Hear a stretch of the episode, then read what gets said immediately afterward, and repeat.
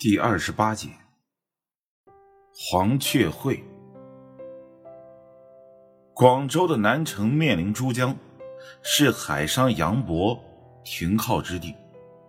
宋代南城已成商业中心，有东西燕翅城保护。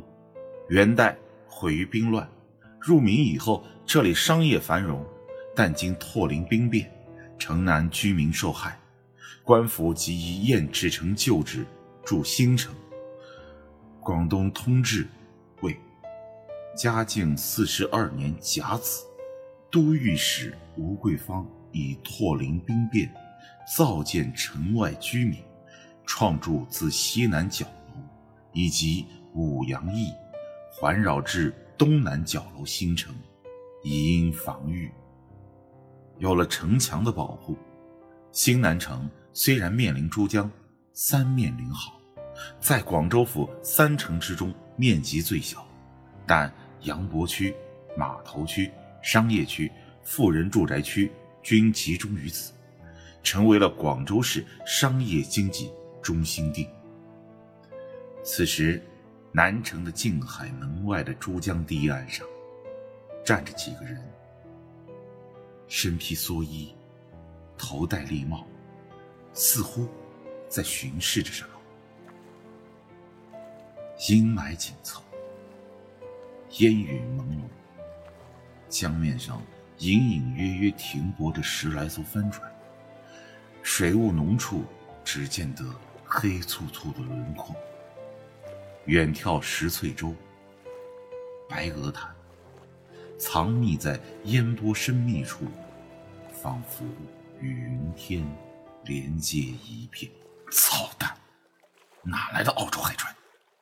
内中一个吐了口唾沫，愤愤道：“王头，我们都找了十来天了，这沿江的各式海船也都看了个遍，哪有什么古怪的大船啊？”那位唤作王头的人并不搭话，望了半日，默默无语。江中心连轮圈圈。老鱼吹浪，岸堤下怪石嶙峋，逐浪击拍。离他们不远处，一条洋船正在卸货，一群脚夫肩着货物从船舷边上下来，码头顿库。王大哥，我真不明白，老爷在中左所好好的，怎的又发了信头要我们来寻什么澳洲海上？我跟随老爷这些年，东洋西洋都走过，何曾听过什么劳什子的澳洲？那王头冷哼了一声，斥道：“哼，你们瞎掰个什么？这里是什么地方？脑袋不要了！”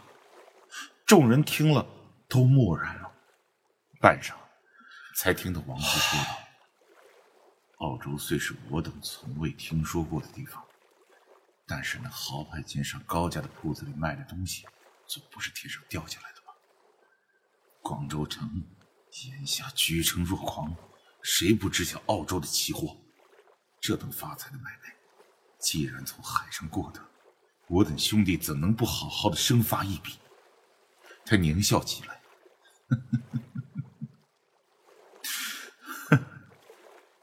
这次一定要探出这伙海商的底细来。原来这些人，乃是眼下寇掠福建、震动闽粤二省的巨寇郑芝龙的部下。眼下，他伙同李逵奇聚众三万余人，占据了闽南的中族、鼓浪屿、大旦、烈屿、高浦等一系列沿海重要的岛屿和海口，或寇掠商船，勒人报水，或突入内地。烧杀掳掠，已然成为闽南沿海海面的一霸。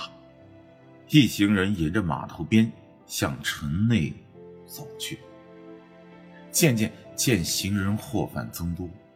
过了龙王庙，便看见了静海门城楼。进了城来，沿着路一直往五羊门去。前面巍峨壮丽的一座大庙观，是洪武年间建的天妃庙了。这里是南城的交通中心，五方杂处之地，各色人等夹杂着骡子轿车熙来攘往，商贩云集，市场热闹。只见人声嘈杂，货摊连绵，一片买卖兴盛的市面。这王头显见十分的小心，只沿着墙根走，拐过弯，行到巷子里去，陈根便有一盘小酒店，挂着油黑污糟的半挂竹帘。一众人学进殿堂，殿堂间悬着几盏油灯，即使白天也十分昏暗。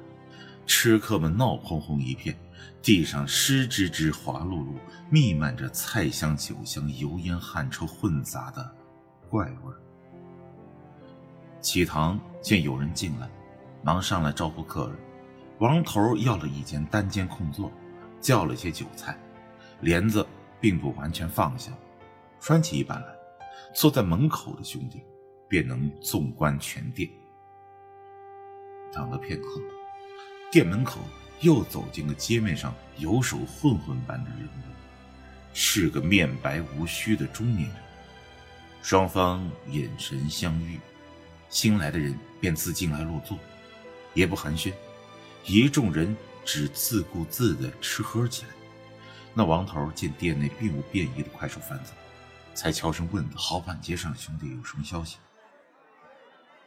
听说快半个月，没什么有用的。只见那高府里的货色一袋一袋的挑运出来，送到铺子里，就是没见到有特别的货物进去过，也不曾见到有什么古怪的人物，真是见鬼啊！这王头无心吃菜，盯着一盘热腾腾、香喷喷的葱爆蛇丝，这么多货物怎么进去的？莫非是障眼法？这澳洲的货物都是从高家运出来的。只不过用这个手段来掩饰。高家在码头上的站房呢？也打听过了，他摇了摇头。高家铺子里的规矩很严，根本打探不出什么东西。兄弟们打听多日，才知道站房的管事有个相好的是半眼门，花了些银子才从那女人嘴里打听出点消息。说着，便住了口，自顾自的喝起酒来。王二头知道这个地面上的射鼠又在借机讹钱，心里骂了一句，只说：“银子好说，打听到什么？”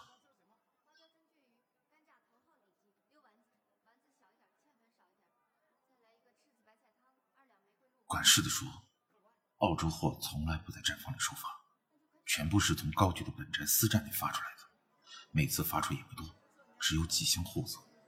不过……”件件都是价值不菲的东西。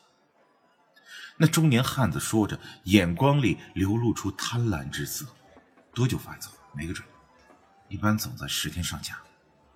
这说明货物的确是从高宅里出来，但是怎么进去的？高家又不是大海边，船是开不进去的。难道是从天上掉下来的？高家运进府的东西，可探查过？这事情请了脚行的废教老三帮忙，他可要了不少钱。好说，王头嘴上这么说，却摸了下袖子里的短刀。他可要了十两银子。中年汉子眯起眼睛看着王头，试探他的反应。王头一脸呆笑，并不搭话，扫过周边的几个人，都在冷笑。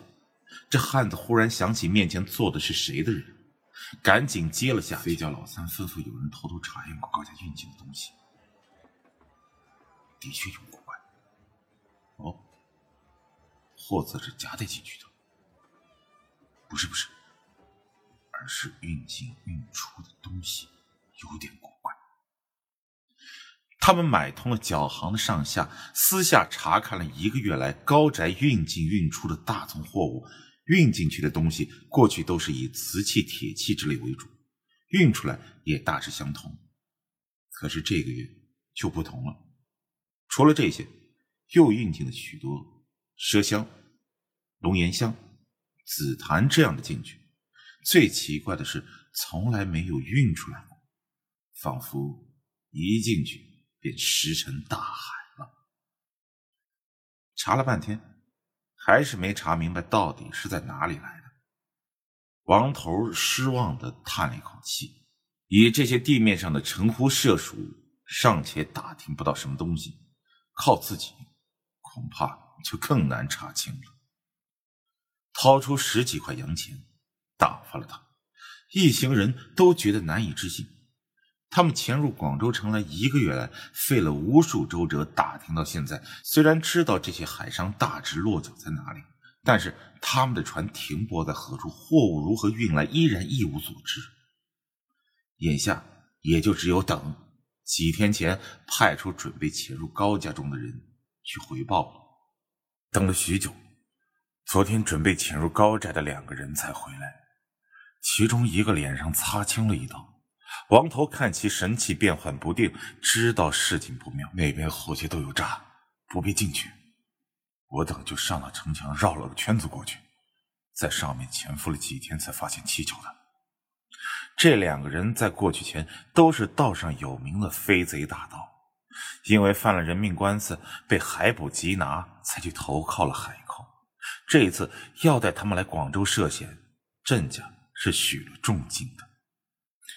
他们在城墙上观察到高宅后门出入的人和货单，发现都是从另外一家的后院出来的，便设法进到院子里查看一番，看到了澳洲海上，一共四个人，都穿着本朝的衣冠，可是宽发，像和尚。知道这个院子有蹊跷，又查看了两天。发现这原是高家的密宅，如今做了澳洲海商行馆，所有货物都是从这密宅里搬运到高家去的，高家也搬运货物到密宅里。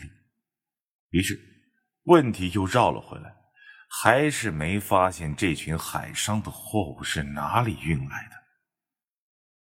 本来还想听听他们的说话，哎，可惜。脸上有淤青的狠狠道：“那种有个练家子，刚想靠近就给他发现了，丢出来石头又快又狠。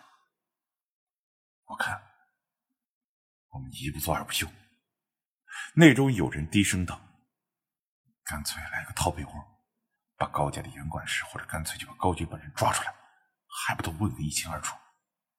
王头哼了一声：“抓出来，这好汉街上的商户哪个是好惹的？”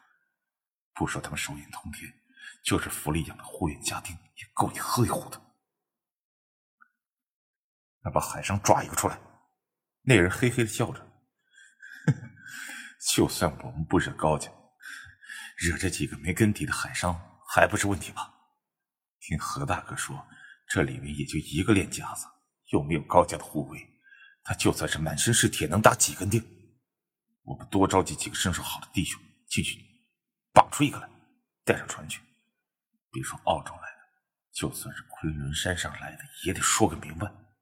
他说：“再说。”他贪心的笑了起来。要放人，还不得拿点好东西出来？众人一听，轰然叫好，都看着王头。王头想，这倒不失为一个办法。